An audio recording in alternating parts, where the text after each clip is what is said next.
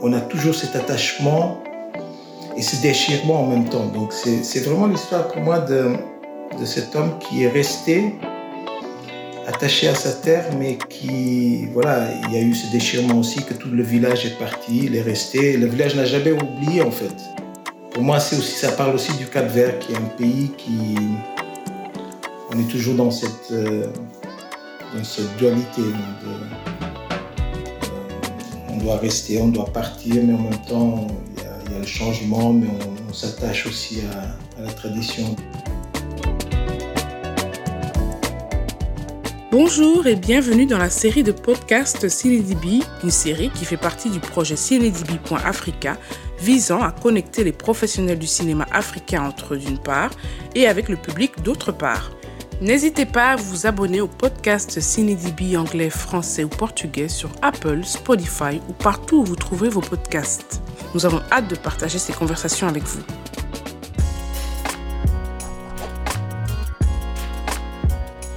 Ici votre hôte Diamambou, curatrice et critique de cinéma et dans ce podcast, j'ai le plaisir d'échanger avec Yuri Koning, réalisateur qui nous vient du Cap Vert. Dans cet épisode, on parlera de comment Yuri Koning a commencé dans le cinéma et où il en est aujourd'hui. Yuri est né à Santa Otao au Cap Vert et c'est à Cuba qu'il va se former au cinéma en se spécialisant dans les documentaires. Auteur de plusieurs œuvres, il nous parlera aussi de l'état du cinéma au Cap Vert. Bref, nous verrons si ça tourne sur son île. Merci de vous joindre à nous pour cet échange. J'espère qu'il vous plaira. Bonjour Yuri. Bonjour Dia. Bienvenue, ça fait plaisir de vous voir ici, d'être avec nous. Mais revenons un petit peu en arrière avant euh, les études que vous avez effectuées euh, de cinéma à Cuba. Vous allez nous expliquer pourquoi à Cuba. Qu'est-ce qui inspire un jeune euh, capverdien comme vous et le pousse à faire du cinéma? Qu'est-ce qu'il vit dans ses années de jeunesse? Qu'est-ce qu'il regarde sur petit et grand écran qui le pousse à lui-même passer de l'autre côté et à créer des images Avant tout, merci pour euh, l'invitation. C'est un plaisir d'être ici avec vous. Et c'est une question en fait que je me suis posée pas mal de, fois, surtout ces derniers temps que je suis un peu plus actif euh, dans mon métier. Et je me posais toujours la question, mais alors pourquoi? Qu'est-ce qui a été l'événement qui a déclenché ma passion pour le cinéma?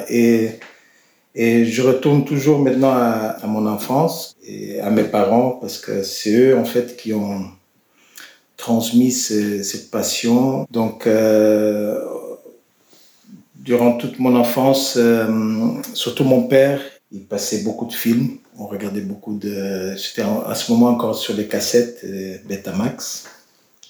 Tous les grands classiques, ils montraient euh, les Hitchcock, les films de Sergio Leone m'ont beaucoup marqué. Donc, cette passion, voilà, il, il, il, il, vient de ces, de ces moments passés en famille au Cap Vert. Donc, l'inspiration est familiale plutôt oui, oui. Et après, qu'est-ce qui vous a amené à réaliser vos études à Cuba? J'ai d'abord étudié, j'ai fait anthropologie aux États-Unis. J'ai fait l'université. Après, à ce moment, j'étais un peu, j'étais, on va dire, dans une période, euh, j'hésitais les directions à prendre.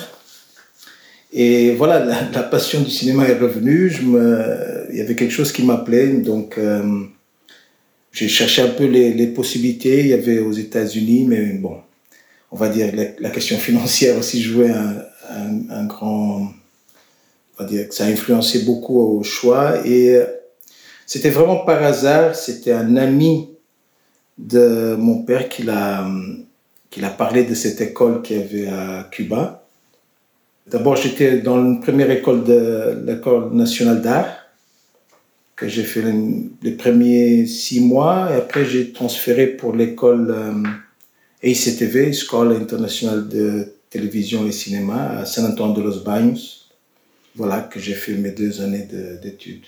Je me suis spécialisé en direction de documentaire. Donc Cuba aussi, c'était, euh, voilà, c'est les circonstances de la vie, quelqu'un qui, qui vous donne des, indices et vous met sur le chemin. C'était une expérience euh, très importante pour moi. Vous êtes l'auteur de plusieurs documentaires, de courts documentaires. On va revenir vers les plus longs juste un instant. Comment fait-on du cinéma aujourd'hui au Cap-Vert?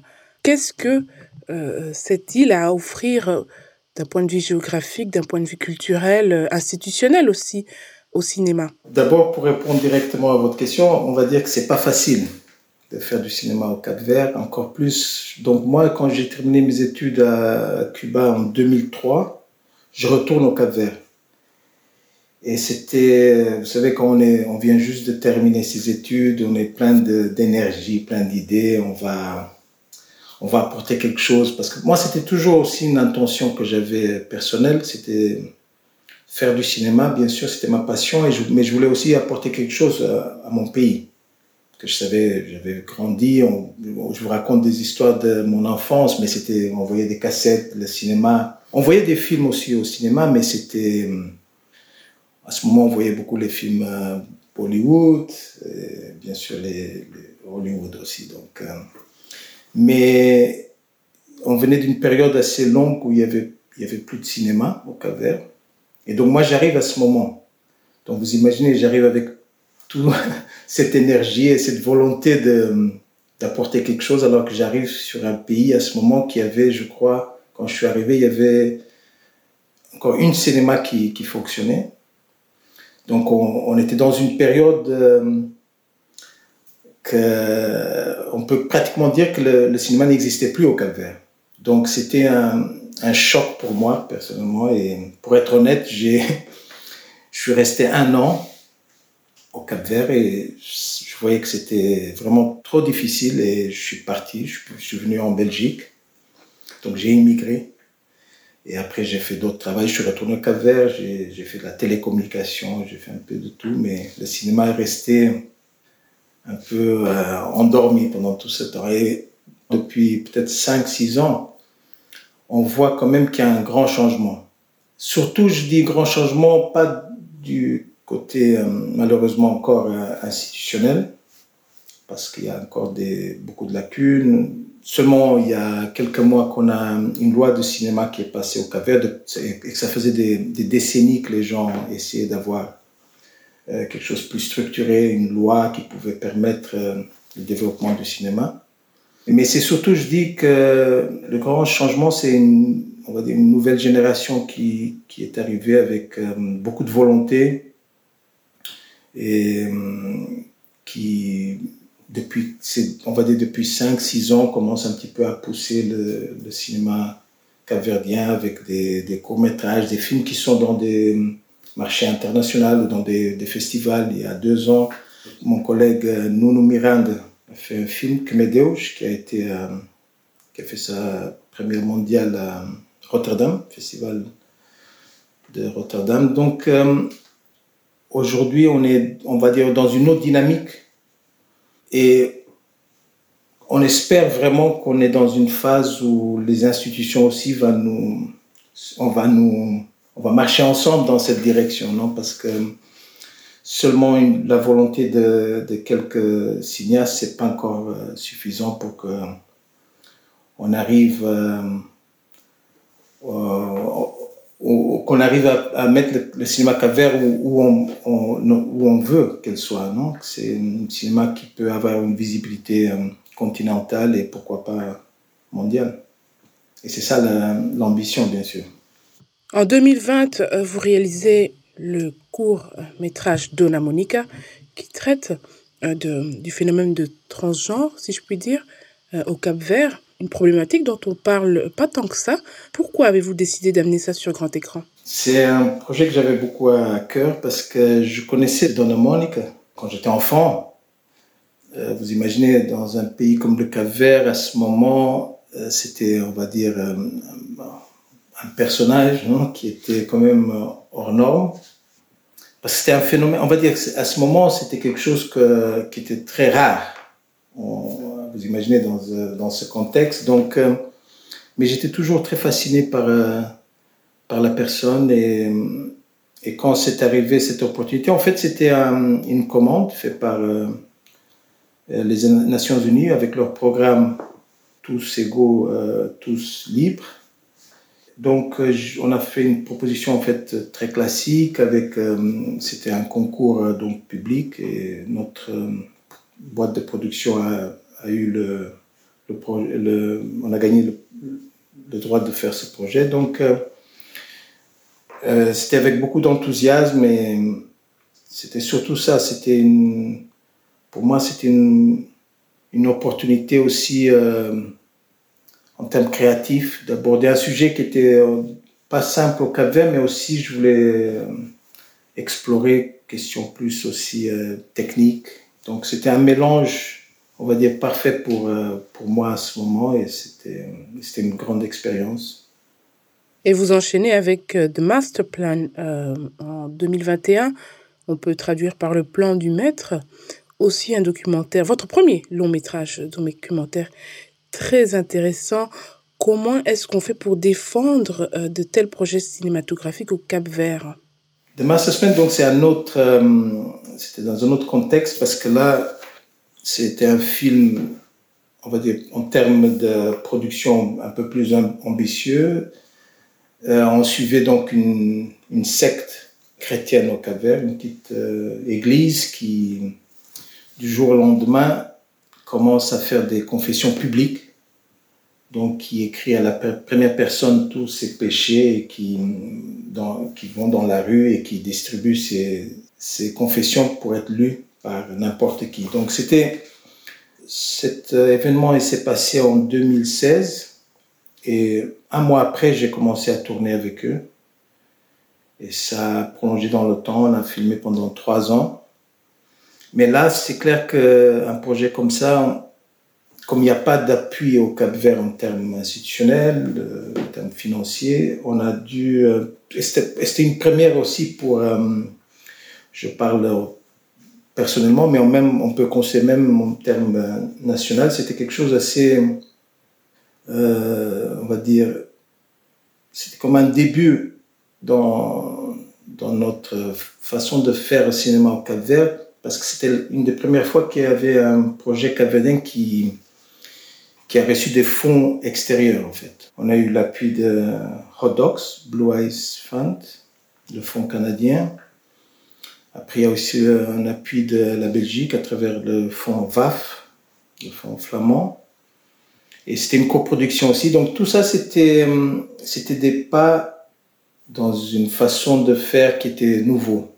Une coproduction entre la Belgique, euh, le Cap Vert, et après, le, le, projet a été très bien reçu. Il a marché un petit peu dans plusieurs marchés. On a été à, Durban avec, où il a reçu un prix.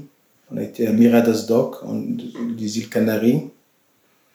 Et on l'a, finalisé. Après, il a fait un petit euh, tour aussi pendant, par, les festivals sur le continent. Euh, Africa Film, Africa International Film Festival au Nigeria, le festival de Saint-Louis au Sénégal. Et personnellement, pour moi, c'était presque euh, un projet fondatrice parce que partir de ce moment, on voit qu'il y a des possibilités à l'extérieur avec des fonds, des, coproductions, et ça, ça change aussi notre façon de, penser à faire du cinéma au Cap Vert.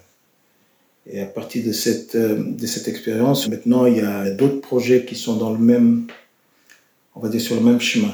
Donc ça, c'est très important pour nous et donc de master plan donc, qui creuse les dessus euh, d'une secte euh, au Cap Vert. Et enfin, de Newman, là où vous êtes encore en train de travailler, qui relate l'histoire d'un homme qui ne veut pas quitter cette terre. On va écouter un extrait tout de suite.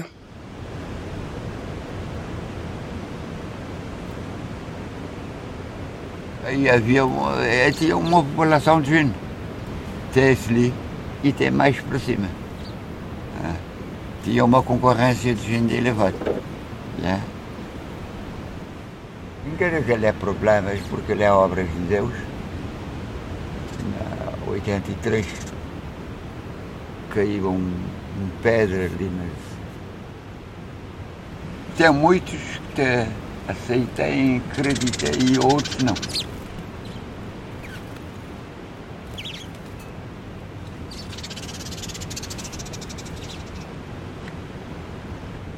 Até as idades como tem aí foi minha origem, minha criação, cria até esse período. Nunca tive tantas dificuldades para falar de maior. Bate a sua vida de maneira que Deus marca.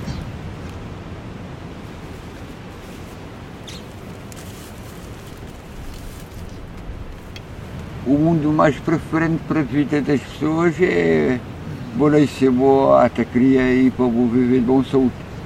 Uma saúde que é uma história mais importante. Tendo saúde, tem todo o prazer da vida.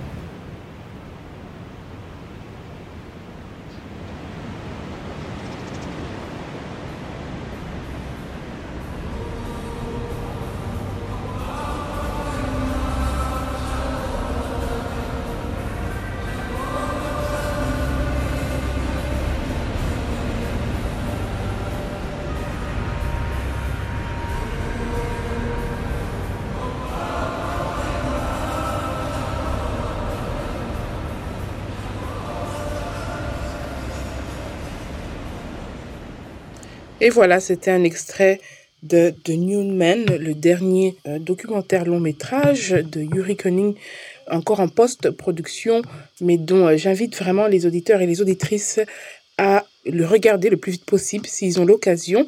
Yuri, que raconte euh, cet homme sur cette île? Donc l'histoire de, Newman, c'est l'histoire d'un monsieur, Kirin, qui malheureusement nous a quittés au début de l'année.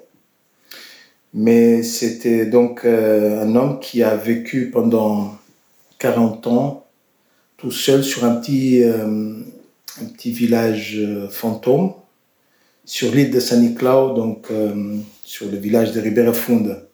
Donc c'est quelqu'un qui est né là-bas et qui a passé toute sa vie. Il y a eu des événements tragiques qui sont passés donc il y a 40 ans dans ce petit village. Il y a eu deux tragédies.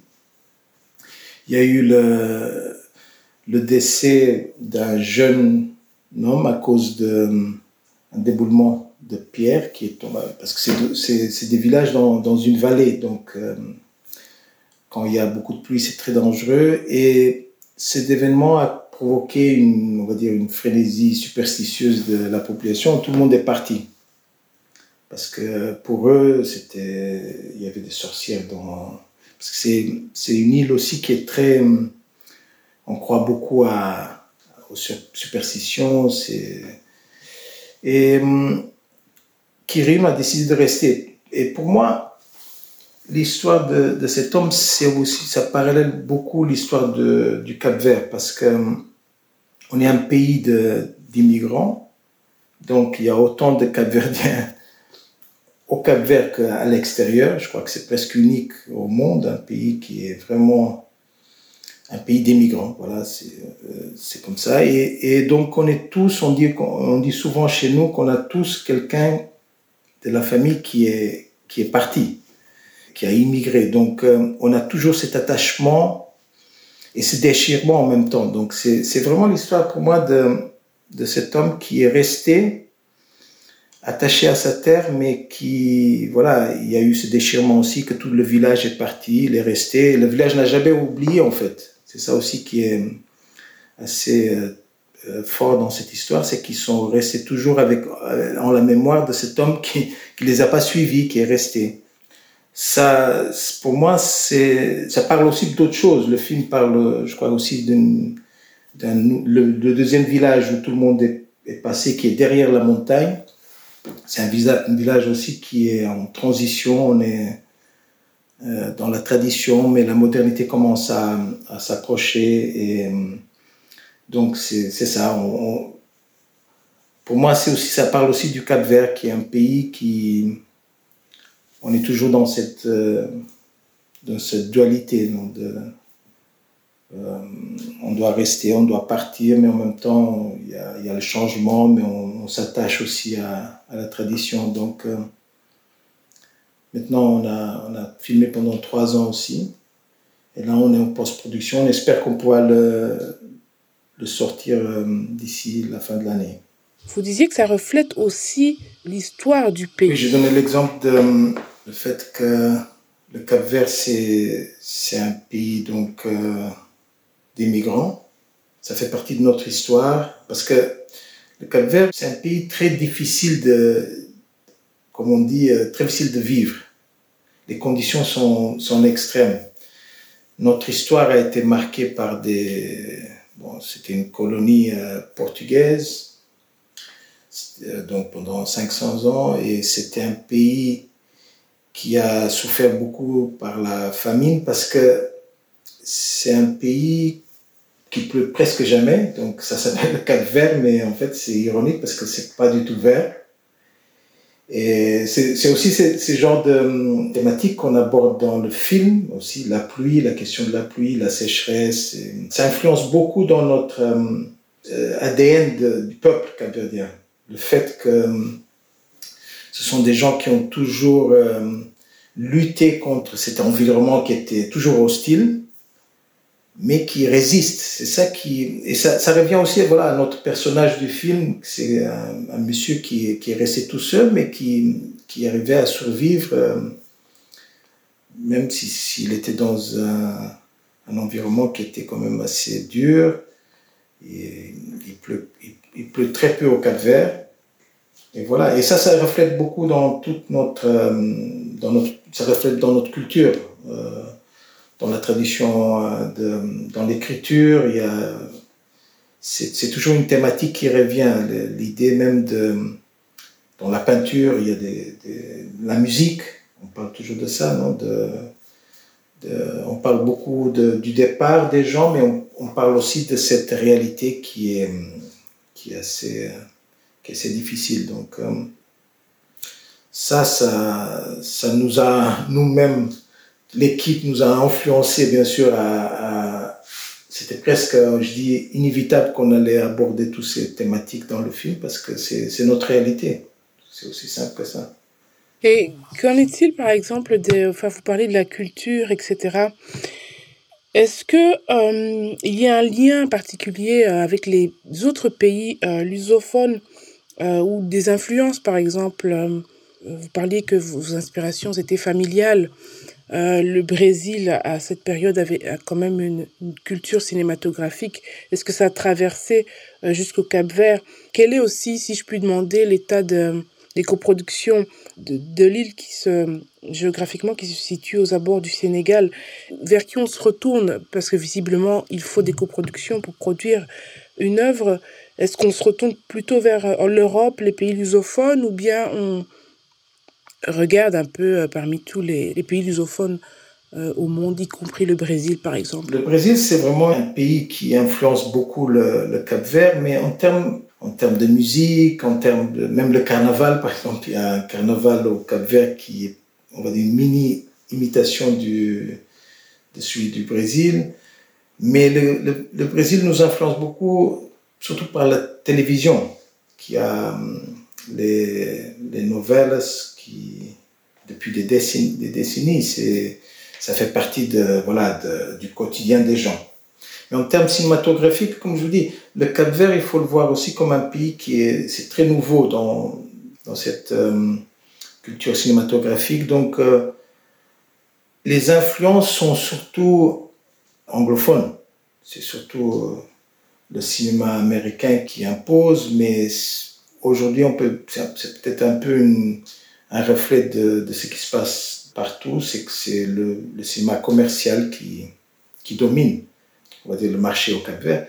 Mais pour les questions de, coproduction, de, comme tout est nouveau, c'est maintenant qu'on commence à, penser en termes de liens et de, de coproduction. Mais, et ça, c'est quelque chose qui est très intéressant, qui moi aussi, ça me, je suis dans cette même, cette même recherche et ce même chemin, c'est de, de se tourner plus vers notre continent, parce qu'on est des îles, mais on est, on est à seulement 500 km du Sénégal, qui est notre voisin le plus proche, mais euh, voilà, historiquement, culturellement, on, on a tous ces, ces, ces attachements, ces liens, mais qui doit être pour moi dans mon, donc, euh, moi, je pense que c'est vers là qu'il faut qu'on se ressource et qu'on se, encore plus fort, c'est qu'on se rapproche de, nos collègues cinéastes sur le continent et qu'on qu'on qu'on cherche plus ces, ces coproductions. C'est encore dans des phases très initiales, mais par exemple pour The New Men, on est en coproduction, donc quand je dis, il y a la Belgique, il y a l'Allemagne, mais il y a aussi le Soudan. Et pour nous, ça c'est quelque chose qui, qu'on y croit vraiment que ça doit être encore plus, euh, on va encore plus développer ça et, moi je pense que c'est vraiment nécessaire. Et c'est une pensée qui, qui commence à, à, faire son chemin dans, dans pas mal de, de cinéastes au Cap-Vert qui, aujourd'hui, j'ai un, il y a un collègue aussi qui travaille avec, en coproduction avec euh, l'Angola, donc c'est un pays lusophone. Je pense que c'est, vraiment le chemin qu'on va prendre dans le futur, que ce sera un rapprochement, on va dire, beaucoup plus fort entre entre tous les cinéastes euh, africains. Et qu'est-ce qu'il existe présentement euh, au Cap Vert C'est vrai, les choses démarrent, c'est un peu nouveau comme vous dites, mais est-ce qu'il y a déjà des, institutions en termes d'école ou euh, des initiatives qui appuient le cinéma aujourd'hui? En ce moment, il y, a, une association du cinéma qui est assez limitée en termes de, budget, de fonctionnement. Il était à un moment rapproché avec le ministère de la Culture, mais après, bon, ça a marché pendant un petit moment, mais après, voilà, c'est devenu plus indépendant, mais il y a ses limitations. Et en termes de festivals, il y a trois festivals qui marchent dans le, pays.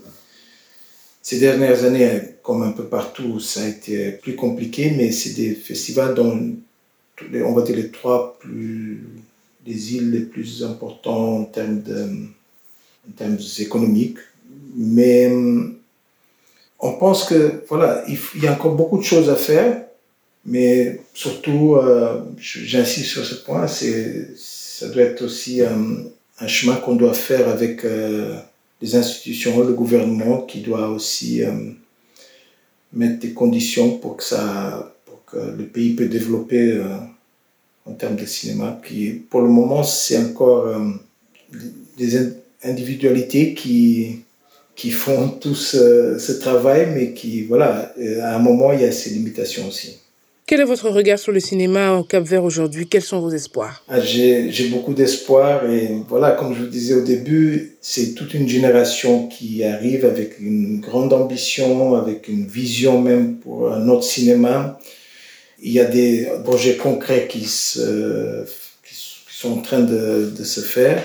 Je pense que je peux prendre un risque de dire que dans les prochaines années, je suis vraiment convaincu qu'il y aura des, des projets, des films canadiens qui seront dans des, on espère, dans des grands festivals sur notre continent et, et aussi sur des grands festivals partout dans le monde. Ça va exiger beaucoup aussi, pas seulement cette volonté, mais avec l'appui euh, des personnes qui peuvent prendre des décisions on peut espérer des bonnes choses parce que, comme je vous dis, tout est dans, est dans cette volonté qui est très forte, qui est très passionnée par le cinéma, qui a été, bien sûr, on a été influencé par ce qui a été fait avant, mais qui, qui voit aussi avec un regard nouveau, une perspective très intéressante, qui est, voilà, que j'insiste à nouveau, qui, qui va presque naturellement se tourner plus. Euh, faire des, des collaborations, des, des, coproductions avec, euh, avec notre continent. Merci Yuri, merci pour ce regard, cet espoir, ce partage. Merci, en tout cas, ça tourne euh, au Cap Vert malgré tout. Merci au réalisateur Carlos Yuri Koenig et je vous donne rendez-vous au prochain podcast. Merci. Merci d'avoir écouté cet échange. Merci à notre invité Yuri Koenig. Je vous recommande vivement notre série anglophone animée par la critique de cinéma et curatrice Katharina Edren et notre série portugaise animée par la chercheuse et curatrice Janaina Oliveira. Vous pouvez vous abonner au podcast CineDB anglais, français ou portugais sur Apple, Spotify ou partout où vous trouverez vos podcasts. Chanceux et chanceuses sont celles qui parlent les trois langues car elles tireront le maximum de cette série. Cet épisode a été produit par Vasti Kaliz avec l'aide d'André Burnett, production exécutive Katharina Edren, un choix éditorial de Giamambou, montage réalisé par Antoine Donnet. Cinédibi.africa est un projet visant à connecter les professionnels du cinéma africain entre eux et avec le public. Cette série de podcasts est financée par le Goethe Institut, la GIZ, la Société allemande de coopération internationale. Et n'oubliez pas, ça tourne au Cap Vert. À la prochaine!